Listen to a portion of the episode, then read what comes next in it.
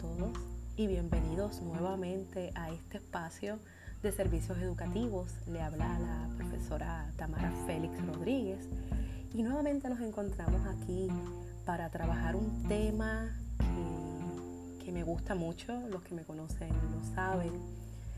Y precisamente porque Servicios Educativos fue un espacio que se creó para una discusión franca y abierta sobre diversos temas que de una u otra forma inciden en la, ¿verdad? en la educación. Vamos a hablar de un aspecto sumamente importante en la educación, sobre todo en estos tiempos. Vamos a hablar de la retención estudiantil. Todos los que hemos trabajado en instituciones siempre escuchamos que la retención es responsabilidad de todos. Esa es la consigna una y otra vez. Yo he tenido la oportunidad de trabajar en varias universidades y en puestos administrativos, así que voy a hablar un poco de este, ese punto de referencia a nivel administrativo. Y la palabra, obviamente, de que todos somos retención es correcto, todos somos retención. Pero ¿estamos conscientes que somos todos retención? A veces me surge esa pregunta. Y la retención obviamente es ese por ciento que nosotros miramos de la persistencia de nuestros estudiantes, que a veces miramos el por ciento general, otras veces miramos por programa académico para ver cómo están nuestros programas.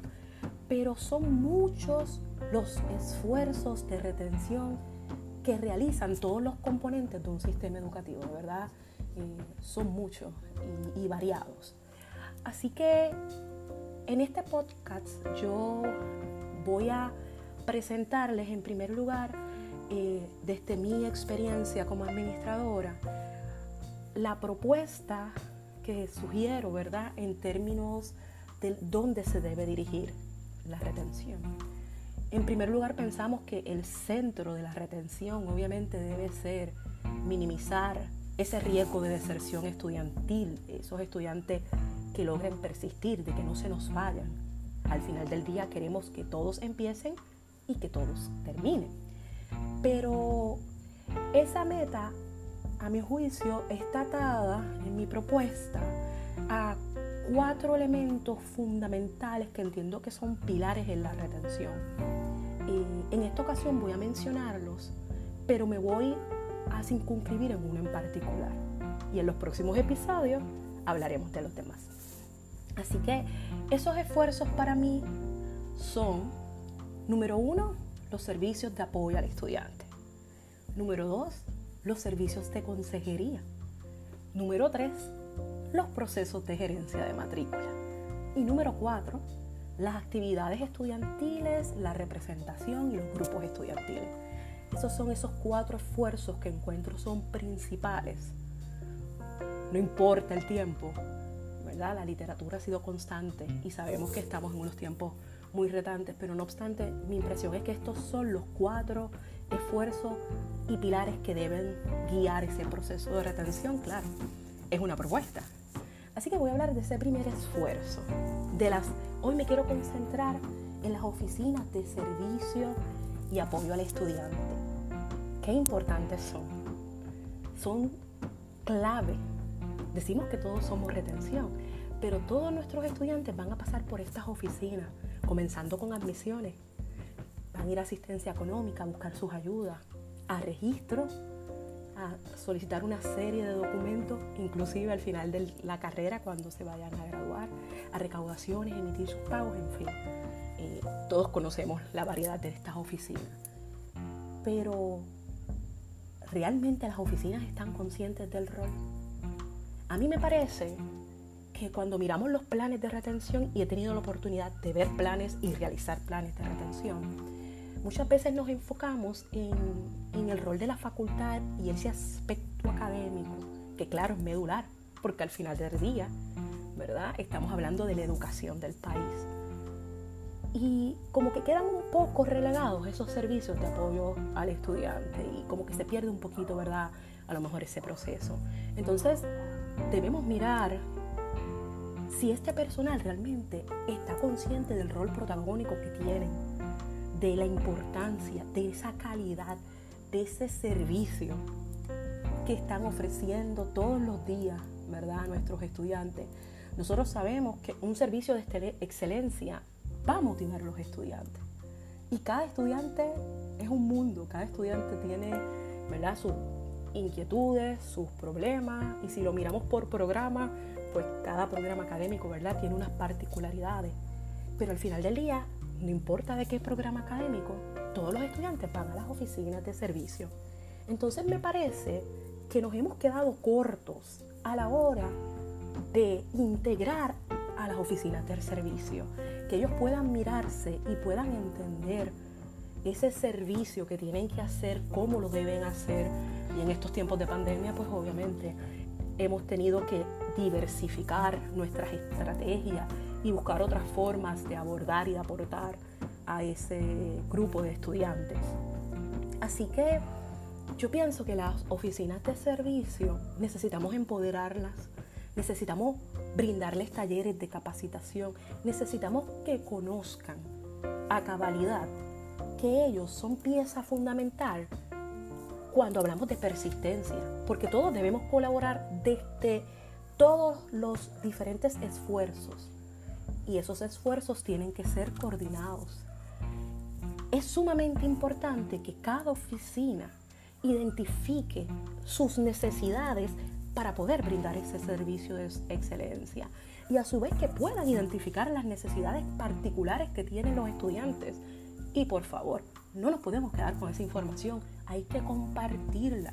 Si cada oficina identifica un problema de un estudiante, tenemos que buscar la forma de resolver ese problema. Entonces, por eso es importante que las oficinas estén integradas en este proceso, ¿verdad? Que entiendan que obviamente esa promoción de sus servicios es imperativo que los estudiantes conozcan qué me puede dar esta oficina, cómo esta oficina me puede ayudar, cómo esta oficina puede ser mi mano amiga. A veces escuchamos por ahí que el estudiante no es un número más, pero realmente es un número más o conocemos a nuestros estudiantes. Bueno, en una institución grande obviamente es un poco más complejo, pero aún así deberíamos conocer a nuestros estudiantes. Y yo creo que si comenzamos a que estos personal de apoyo, que es de vital importancia, lo, lo, insertemos más en el proceso, los escuchemos. A lo mejor yo pienso y estoy convencida que el personal de estas oficinas tiene muchas ideas que aportar en cómo ayudar a los estudiantes porque los escuchan. Es interesante porque yo hablé de uno de los pilares de consejería. Sin embargo, no todos los estudiantes van a pasar por los servicios de consejería. Esa es una realidad. Pero todos los estudiantes van a admisiones, todos los estudiantes van a registro, todos los estudiantes van a asistencia económica. Así que estas oficinas ganan una información rica y valiosa que no puede bajo ningún concepto quedarse allí y a veces de la forma en que tenemos estructurado, ¿verdad? La estructura organizativa a veces no permite que se mueva esa información.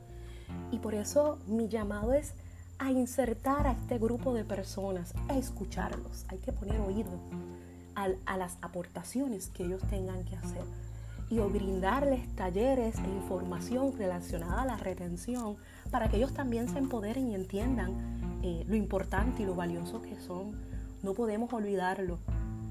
Todos somos importantes en el proceso, pero cuando decimos todo, tenemos que hacerlo con todo. Así que, eh, ¿verdad? Eso es un poco de, las preocupaciones y las cosas que he visto. Eh, muchas de estas oficinas conocen de primera mano las necesidades de los estudiantes, saben cuáles son sus problemas, saben cuáles son sus inquietudes y nosotros los podemos guiar en ese proceso cada oficina de servicio tiene que ser consciente que cuando atendemos un estudiante, obviamente nos vamos, nuestra prioridad es el servicio que viene a buscar en mi oficina. Pero si me da otra información, yo tengo que tener la capacidad y debe la estructura proveerme las herramientas para yo poder ayudar al estudiante, para yo ser cercana al estudiante. Así que este, ¿verdad? Es uno de las recomendaciones relacionadas a, esas oficinas de servicio de apoyo este, que, que yo tengo que hacer, que he mirado, que he visto y que hemos mejorado, pero siempre hay espacio para mejorar, mi invitación a las instituciones de educación superior es que escuchemos más al personal de nuestras oficinas, que miremos qué herramientas necesitan ellos para ejecutar mejor y sobre todo que escuchemos lo que tienen que decir de nuestros estudiantes, porque es sumamente importante. Si los estudiantes todos van allí, obviamente ellos tienen que tener información y debemos integrarlos en ese proceso de diseño del plan de retención, que muchas veces se queda en los decanatos de estudiantes. Es la realidad. A veces otras oficinas hacen aportaciones, ¿verdad? Dependiendo de la estructura. Pero siempre he visto que la oficina de servicio está un poquito atrás. Vamos a hacerla partícipe. Si queremos realmente que nuestros estudiantes alcancen sus sueños, que persistan en sus metas y que logren su grado académico, realmente tenemos que poner la acción y la palabra. Si todos somos retención, las oficinas de servicio son retención. Así que hasta aquí este podcast que tenemos programado para hoy.